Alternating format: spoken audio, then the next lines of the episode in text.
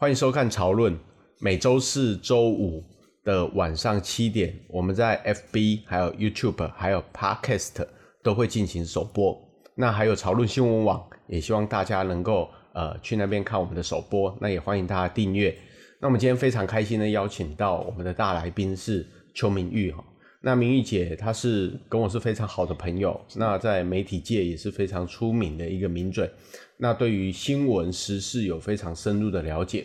那因为呃小玉姐哈，她还有自己主持一个广播，那广播叫什么？Pop Radio，Pop 抢先报，我可以打广告吗？可以啊，可以啊。每个礼拜一到礼拜五早上十一点到十二点要准时收听哦。对，那她的广播也非常的出名哦，那也常常访问到非常呃有名的来宾哦。嗯、那所以我们今天非常开心请到他。那我们一样呢，来进行我们的 Tap 五哈。那我们就会把每个网友最关心的五大议题来作为开场，来作为开始。那等一下小玉姐会有非常深入精彩的分析 哈。那我们来看一下我们的时事新闻呃前五名哈。第一个就是实至名归，嗯、破百人为免费寿司改名为鲑鱼哦、欸，所以网络上最近非常热议哈。等一下小玉姐她有。非常多的内容要跟大家分享。那第二个就是台湾博流旅游泡泡确定开通，那四月一号首航，听说有四百个人已经在挤了哈。哇！那到底这个费用到底是多少呢？小玉姐她会告诉你们。然后第三个就是国台办说台湾的凤梨二十八次检验不合格。嗯。嗯去年十一月百分之百，忽然间检验二十八次不合格，不知道到底是为什么哈。嗯，那第四个就是呃首艘的国造潜舰二零二四要下水了哈。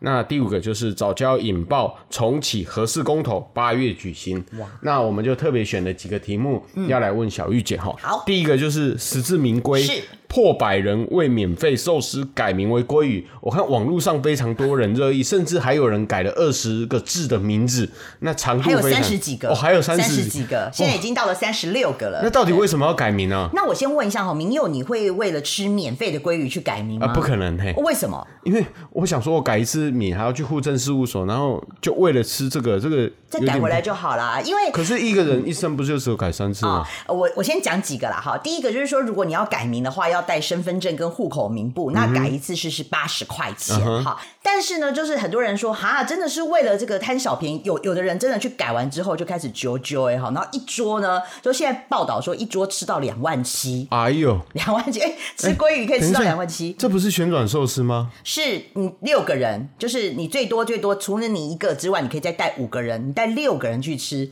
哎，你看有的男生很会吃哎，那个大胃王啊，鸡吹鸡吹鸡吹，而且你如果都挑贵的，如果都挑贵的话。哦，所以它不是只有限定说你只可以吃鲑鱼，你还可以吃其他东西。对对对对对，然后就是这个六个人，就是让你吃到饱哈。那当然很多人觉得说，哎，那为了去吃，可就是这样改名划得来吗？我跟你说，有的人哦还动起了这个脑筋，可以赚钱呢。赚钱？对啊，你知道改名可以赚钱？对，台湾人真的，我觉得是无奇不有哎。就有一个大学生，他就是看准了这个活动哈，因为只有两天的时间，嗯、所以他一大早就去改名。改了名之后呢，他就马上在网络上呢就说高价吃，就吃吃寿司哦，大大家来这样。嗯、那譬如说我改了名之后，你我就一个人收两百块。我约你缴我两百块，然后我就带我就带你，我约好了，我就带你去吃。哇，他就一天这样子一直吃，一直吃，吃好几花。哇，算算看，他一天就赚了一万多块钱。我的天哪，这好聪明哦！啊，这 是这样吗？我们这样是不是有点尬拍蓝音啊？哇塞！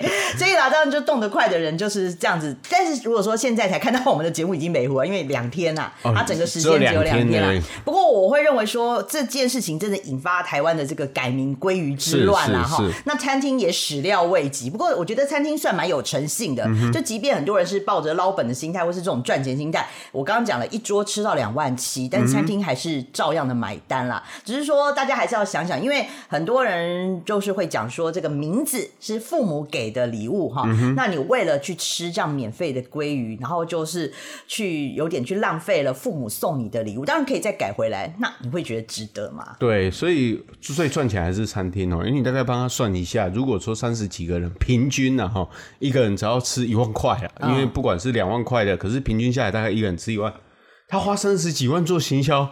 哎吼啊，哎哎吼，哎吼，对不对？不然你要去上个电视台制作也要二十几万啊，哦、对啊，你要看个报纸，看个新闻，也要花那么多钱，所以一直一起绝对哎吼。然后第二个就是，哎，柏柳哈，因为很多人好像在台湾已经闷坏了哈，对，因为我看你蛮蛮常带小孩子去旅行的，尤其是在呃去年还没发生武汉肺炎之前。小玉姐大概每年都会带小朋友去日本嘛？嗯，对，因为很近，然后日本又比较干净。哦，是啊，所以。他说他小一九，我刚才问他，他说他去过帛琉哈。对，你对帛琉的感觉是什么？呃，帛琉就是天然资源非常的美。那如果喜欢潜水或是喜欢这种这个呃浮潜啦，或者海底生态的这个朋友，非常的适合去。它就是一个很天然的一个地方啦，嗯、不大哈。但是如果说就是大部分都推四天三夜，哦，四天三夜，嗯、就像陈其迈啊，他超爱、嗯、超爱那个超爱潜水的，哦、然后所以他都会去帛琉去潜水。他的那个水很干净，然后就看水母啦。然后喂鱼啦，我觉得小朋友也超开心的。哦，真的。那我那时候去是跟阿扁去，因为帛琉是我们的邦交国。我那时候跟阿扁总统去，很难得有一个邦交国。对。那而且他坐飞机很快，大概一点呃一呃一点五个小时就到了。那很近哎。很近，所以就是带小朋友去那种亲子旅旅游是超方便的。所以那住宿呢？嗯，我必须讲啦，哈，就是说他的这个饭店呢，没有到非常的 fancy。就是说，如果你你是想要去五星级或六星级饭店，每天都待在饭店里享受的，我觉得你会失望。因为我当年跟阿扁去的时候，我们是住当地最好的饭店，因为总统去嘛。嗯。他那个时候是国民党开的那个饭店，就柏流大饭店。嗯。那你去的时候，你会有点点，我必须讲有点点失望，因为它就是那个木造的房子。木造。就是比较原始啦，比较原始。是小木屋吗？呃，你可以想象那个概念就是它不会让你觉得像。像是什么？比如说五星级、六星级，哇！你进去觉得很高档，在饭店里不想出来。它就是比较天然原始，因为通常你去帛琉的人哦，他不会鼓励你待在饭店里，因为就没有意思了。他就会希望你这个去天然资源去看看啊，那个湖啊，然后跟海豚玩啊，或是带你去那个。有海豚哦。有，他就是海，他就是会会有那个还可以喂食秀这种的，哦，真的，哦，就是非常多的那个海海洋动物这样子，嗯、他就会希望你去走走，不要待在饭店里。嗯、那当然了，就是说这几年，你看我跟阿扁去也十几年，但是这几年就是比较多的饭店兴起，可是他还是大部分的饭店都还是比较秉持着那种天然的那种造景原则啦。嗯、那我有一个朋友，就是呃前两年在博流盖了一个饭店这样子，哎、对，不、嗯，我没有投资啊，哦、就是他吓死我，没有没有没有，但是 他就是我们今年过年有聊了一下，他就说，因为博流百分之九十都是靠观光为主，是。对，所以等于说现在如果没有那个观光客的话，哇，那整个博流是整个非常的萧条，像他的饭店就是。去年呢，好像完全完全都没有客人，所以他现在只留了三个台干在那边。嗯、因为你饭店，你还是要有人去帮你这个雇饭店啊、设、嗯、备啦、修剪草皮，然后雇游泳池这种成本还是很高哎、欸，非常，所以很惨淡。所以你看，连他们这次的这个博流的这个总统都来。只要招揽观光，因为台湾算是虽然说我们的旅客没有到那么多，但是我们台湾还是就是在博流观光算是占大宗，因为台湾人这个呃旅游花费还是蛮蛮大手笔的。对对对对。对那因为这一次呢，我听说费用要八万多块啊。啊，因为呃，这个就是说有几个成本，因为你乍听之下会觉得哇，帛琉要八万块加贵哦，哈、嗯，那它当然是包含两点啦。第一个就是说，呃呃，就是呃，因为这一次哈，这个还还是要防疫为主嘛，嗯、所以它整个班机虽然说可以载两百两百，平均载两百个，但是它为了防疫，所以它降低为七成。嗯、那你最多就是大概一百多个人，一百多个人你要去平摊那个成本嘛，嗯、对，所以你第一个飞机燃料的成本，第二个它是团进团出。团进团出，那第三个就是包括你所有检疫的检疫的这个费用都可以含在里面，这样。嗯、那即便如此啦，哈，那很多人都会觉得说，天哪，去博流，因为我记得哈，就是以前去博流的费用差不多三万多，因为我、嗯、我跟你说，就是说他的那个饭店不是，就是说，最主要还是机票钱最贵，机票，对对对，那。对，你通常饭店去就是三四万，那问题是说你现在突然高涨到一倍、嗯、哦，那那譬如说像我们去，我们一定不可能一个人去嘛，对不对？嗯、那你我们像我们，我跟明佑，我们都是有家庭有小孩，对对对对，我们要去大家全家去，像我们家四个，嗯、哇，如果一个八万的话。我全家四个，我去一趟三十二，三十二哇！你去的话，你要四十万，四十万 呢？通常四十万，你你就觉得欧洲都可以了。那现在有降价吗？对，那个旅游工会他算一算，就觉得说，天哪！你对台湾人再怎么样高消费，再怎么样闷坏了，你也不太可能去付这样的成本。嗯、所以，他目前为止大概有预估想要降下来，大概要六万多。可是，即便六万多的话，我觉得很多小资族还是会想一想，因为通常我们觉得去帛琉。花花到六万哈，这个可能大家会比较却步，所以目前为止先试办啊，听说还蛮多人报名踊跃的哈，嗯、那可能真的是闷坏了。可是我会觉得说，未来啊，如果成为常态性的话，它成本会降。那这边还要告诉大家一个好消息了，本来是说哈，我们去就是除了这个费用比较高之外哈，嗯、就说你去回来还要在这个居家隔离五天。五天嗯、对，当时很多人听到会的花旗啊，对，因为我去五天，我回来再隔离五天，嗯、最好我一间公司佛心来着，我可以让你。十天，而且十天假期怎么可能有？十天去博流哎，你不如十天去欧洲啊！对啊，但是现在就是说改了哦，就是你检疫哈，那个就是说你先十三天的这个阴性证明，然后回来之后就只要自主健康管理就可以了。哦 okay、所以他五天的居家检疫，他把它拿掉，因为目前为止博流是零疫情，是是，是他们是说非常干净的一个地方了，所以就回来他又把五天的居家检疫，我觉得这是一个大利多，就是我回来就自主健康管理就可以了。嗯、对，所以这大概是亚太首例哈。这个旅游泡泡，那也希望有兴趣的人。你可以想一下了，想一下，真的想一下。你要想，我们一般上班的人哦，要请到那么多天假也是不容易。呃，五天，但是六万多块。对，六万大概剩话也合不。男朋友带女朋友去就要十二万了。那这个手背要够厚啊，要跟小玉姐一样。好了，那我们来看下一个议题哦，因为最近早教的议题也吵了好几个礼拜，因为公投的连水差不多过了嘛，也送了嘛，哈。那现在确定就是八月要做所谓的公投了。哦，那我们现在。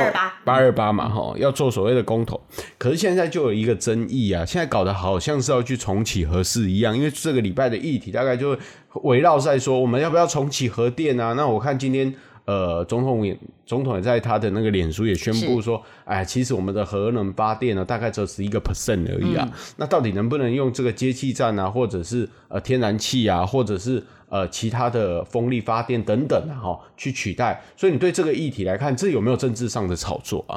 嗯，这绝对有啦哈，因为坦白讲，就是说你呃，今年有八二八有四个公投嘛，哈、嗯，啊，两个是国民党嘛，好，就反莱猪，然后跟这个公投榜大选，那另外一个是真爱早教，那另外就是这个呃重启核四啊，嗯、那重启核四是黄世修发起的，黄世修他强调他不是国民党，可是虽然他强调他不是国民党，但是问题是说马英九哈，他不是前几天就发话嘛，他觉得可以重启核四嘛，是。当这种声音加进来的时候，然后你就会觉得说，哎，那这个就是政党。的力量就会开始加进来了哈，嗯、而且坦白讲，如果你没有政党的力量的话。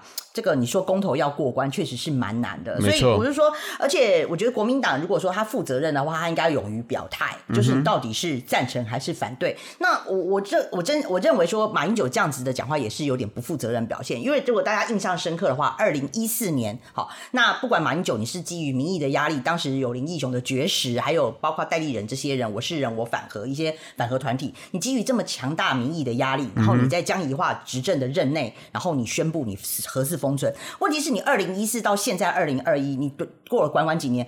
条件并没有改变啊，没错，对啊，你包括台湾还是在地震带上啊，我们什么时候不处地震带了？嗯、然后你核废料，你同样还是没有办法解决嘛，嗯、那你更不用讲，就是说现在的条件又更恶劣，像你核四封存，你你的燃料棒都送走了，对，没错，对，那还有这个是上古世纪的工程，你很多的零件哈可能都停产，甚至有些工厂都破产了，嗯、你还有二零二零年的时候这个执照就到期了嘛，嗯、那你还要重启认证，然后还要再测试哈，这些都要安全无虞，这些条件你都没有办法。法解决的状况之下，你跟我讲说这个核四要重启哦，就是你条件没有改变啊，嗯、而且不要忘记这个前几天三一一才是十周年的这个福岛核灾，福岛核灾，对，嗯、那我我会认为说不是马英九你这个短短的几个字，你跟他讲说哦可以呀、啊、这样，那你要有一套论述，就是当年的这个封存核四这样子的。大大环境、大条件之下，现在做了什么的改变？你可以告诉我们说，那为什么当年你要封存，那现在突然就可以启封？好，那刚刚明佑又强调说，其实核能不管是黄世修强调是占百分之十五或者说十一啦，那大概就是十一趴到十五趴。是，那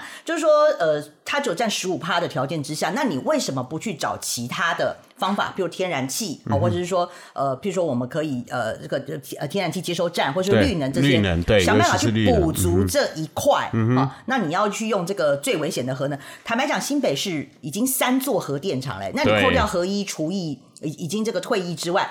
你新北市已经有三座，对，没错，对，难怪你看连侯友谊都不敢松口嘛。嗯、那侯友谊讲的也没错啊，你核废核废料你能够解决吗？你能够解决，你再告诉我重启。是，嗯、所以小玉姐哈刚才去分析的非常清楚了哈。那尤其是在核能的议题上面，我觉得大家可以去认真思考一下，到底要为我们的小孩子留下什么样的环境？